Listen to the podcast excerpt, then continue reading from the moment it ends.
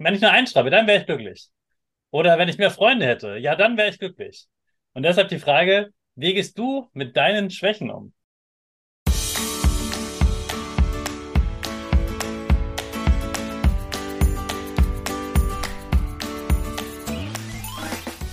Ich wünsche dir einen wunderschönen guten Mega Morgen. Hier ist wieder Rocket, dein Podcast für Gewinnerkinder. Mit mir, Hannes Karnes und du auch. Wir machen das mal unseren Power Dance. Also steh auf, dreh die Musik laut und tanz einfach los.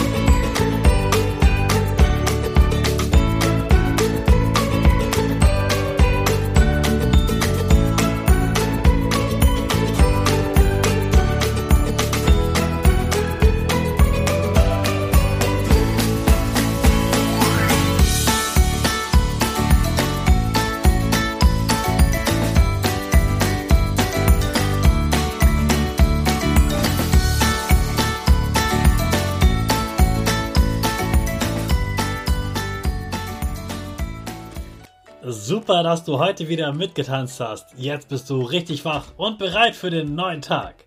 Bleib gleich stehen, denn jetzt machen wir wieder unsere Gewinnerpose. Dafür stellst du dich mit beiden Füßen fest auf den Boden. Die Füße stehen so breit wie deine Schultern auseinander. Die Hände gehen über den Kopf. Die Finger machen ein V links und rechts. Die eine Nase geht ein bisschen nach oben und dein Gesicht lächelt. Super. Wir machen direkt weiter mit unserem Power Statement. Also sprich mir nach. Ich bin stark. Ich bin stark. Ich bin groß. Ich bin groß. Ich kann lernen, was ich will. Ich kann lernen, was ich will. Ich zeige Respekt. Ich zeige Respekt. Ich will mehr. Ich will mehr. Ich gebe nie auf. Ich stehe ich immer wieder auf. Ich gebe nie auf. Ich stehe immer wieder auf. Ich bin ein Gewinner. Ich bin ein Gewinner. Ich schenke gute Laune. Ich schenke gute Laune. Chaka, super mega mäßig. Ich bin stolz auf dich, dass du auch heute wieder meinen Podcast hörst. Gib deinen Geschwistern oder dir selbst jetzt ein High Five. High Five. Miriam ist Glückslehrerin. Sie unterrichtet also Kinder im Fach Glück. Was sie da genau macht und wie du glücklicher sein kannst, das verrät sie uns gleich selbst. Ich freue mich sehr, dass Miriam heute bei uns bist. Herzlich willkommen, Miriam. Hi Hannes, wie schön, dass ich hier sein kann. Was machst du eigentlich, wenn du gerade nicht arbeitest? Oh, also ich liebe meine Arbeit, deswegen arbeite ich viel und gerne. Aber wenn ich nicht arbeite, dann bin ich in meinem Garten mit meinen Händen in der Erde oder ich tanze Tango. Und wenn ich ganz viel Zeit habe, dann nähe ich oder ich mache Musik. Ja, schön. Ich habe auch gehört, du kannst gut singen. Manchmal ein bisschen heimlich, wenn man mich kitzelt. Miriam, was macht dich glücklich? Oh, was macht mich glücklich? Meine Kinder machen mich glücklich. Zeit mit meinen Kindern zusammen zu haben, Qualitätszeit, die ich bewusst gestalte, Zeit mit Menschen, Menschen zu begegnen, wirklich deren Herz zu begegnen und nicht nur deren Namen, Zeit in der Natur zu haben, durchzuatmen, bei mir zu sein, Menschen in ihrer Entwicklung zu unterstützen, zu entfalten, rauszukitzeln, was in denen steckt. Das finde ich schön, das macht mich glücklich. Ja, ich glaube, da teilen wir einen Teil. teilen wir, würde ich sagen. Äh, du hast eben das Wort Qualitätszeit benutzt. Kannst du das nochmal kurz beschreiben für die Kinder?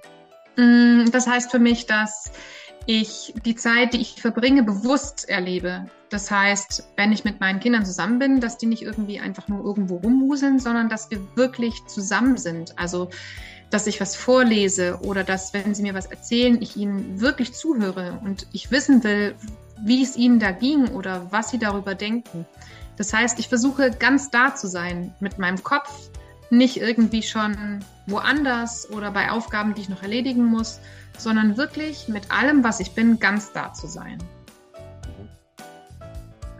wenn ich mit Kindern spreche, die, die auf mich unglücklich wirken und die, die traurig sind oder die viel Streit haben, und ich dann mit denen spreche, warum sie nicht glücklich sind oder was sie, was sie nicht mögen an sich, dann mache ich selbst oft ein paar Beispiele und dann nicken sie. Und dann merke ich, okay, in ihren Köpfen, in ihren Gedanken sind auch viele negative Sachen drin. Und dann ist da sowas wie, ich wäre ja glücklich, wenn ich nur größer wäre, so groß wie mein Nachbar hier zum Beispiel. Oder wenn ich, wenn ich nur einschreibe, dann wäre ich glücklich. Oder wenn ich mehr Freunde hätte, ja, dann wäre ich glücklich. Und deshalb die Frage, wie gehst du mit deinen Schwächen um? Oh, jeder hat Schwächen und die habe ich natürlich auch. Ähm, wie gehe ich damit um? Ich versuche sie anzunehmen. Ich versuche zu akzeptieren, dass sie da sind.